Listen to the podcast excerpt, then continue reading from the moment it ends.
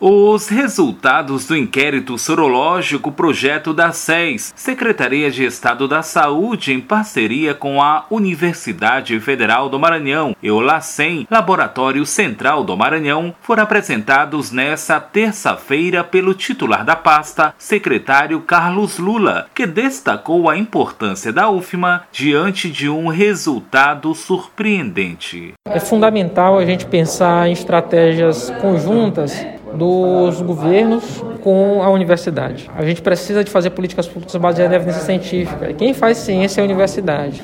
A gente tenta se aproximar da universidade e tem o estudo da universidade como fundamental para a gente adotar políticas públicas para o futuro. Gente não esperava esse resultado. Esse resultado é importante para que a gente entenda o comportamento da doença. O inquérito sorológico foi realizado entre os meses de julho e agosto, com projeção de 4.080 pessoas e amostragem nas 19 regiões de saúde do Maranhão. Um mapeamento que alcançou 69 municípios, explicou o chefe do setor de biologia Biologia Molecular do Alacem, Lídio Gonçalves. Mobilizamos uma equipe de mais de 200 profissionais na área de saúde, definindo os setores censitários. O primeiro extrato com a Grande Ilha, o segundo extrato com cidades consideradas de grande porte, acima de 100 mil habitantes. O terceiro extrato com cidades consideradas de médio porte, entre 20 mil e 100 mil habitantes. E o quarto extrato com cidades consideradas de pequeno porte, é, menos de 20 mil habitantes. De cada extrato foram selecionados amostragem sistemática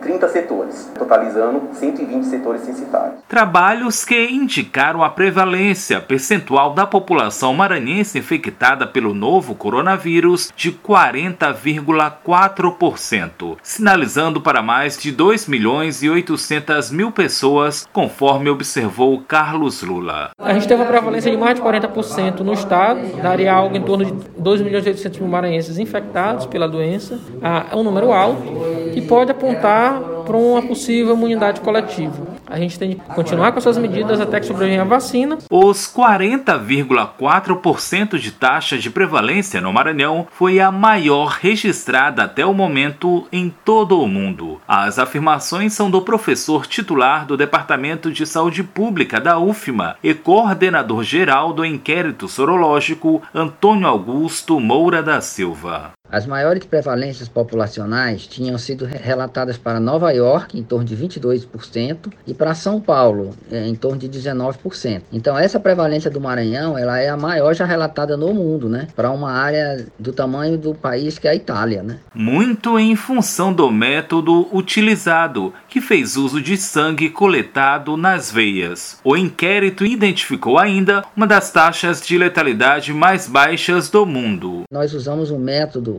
talvez mais sensível, né, utilizando sangue mesmo, coletado da, da veia, ao invés de usar sangue de polpa digital. E não foi usado o teste rápido. Nós usamos um método de ensaio que conseguiu né, detectar provavelmente uma quantidade maior de casos do que deveria ver por aí. Como tem mais gente infectada, né, a taxa de letalidade ficou bem mais baixa. Ela foi estimada aí a cada mil pessoas infectadas, uma ou duas, né, é, infelizmente estão indo a óbito. Mas essa taxa é uma das mais baixas do mundo. A Apesar desses resultados, o coordenador-geral do estudo, Antônio Augusto Moura da Silva, adverte que ainda não é possível se falar em imunidade coletiva ou de rebanho. Não, não tem como falar porque a gente não sabe quanto é essa imunidade de rebanho, né? No máximo, ela seria em torno de 70%. Então, se for 70%, nós já passamos da metade. Agora, tem estudos mostrando que ela pode ser em torno de 40%. Estaria mais próximo ainda. Então, ainda existe muita dúvida. Mas o fato de você já ter pouco mais de 2 milhões e 800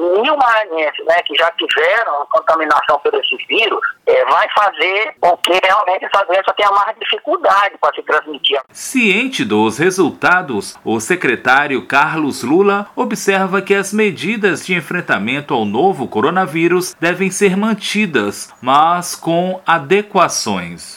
Estratégia de continuar fazendo a contenção até o surgimento da vacina, paulatinamente e vendo o que tem condição de voltar a funcionar. Agora, de acordo com o coordenador geral do inquérito sorológico Antônio Augusto Moura da Silva, o estudo segue para uma segunda etapa, com atenções à cidade de Imperatriz na região Tocantina. Primeira pergunta é: vai aumentar ainda o número de infectados, ou seja, a doença ainda vai se espalhar mais, né? Então a gente pode ter uma ideia sobre a imunidade de grupo, se ela é mais baixa ou alta ela estacionou, chegou no limite dela, ou será que com o tempo as pessoas vão começar a perder anticorpo e a gente vai começar a ver diminuindo, né, o número de anticorpos? Outra é que a doença reacelerou lá no município de Imperatriz, né? A gente vai fazer um estudo específico em Imperatriz para a gente ver o que está acontecendo lá. A segunda fase do inquérito sorológico está prevista para começar em 45 dias. As reuniões que vão definir as estratégias para esta etapa devem acontecer a partir da próxima próxima semana.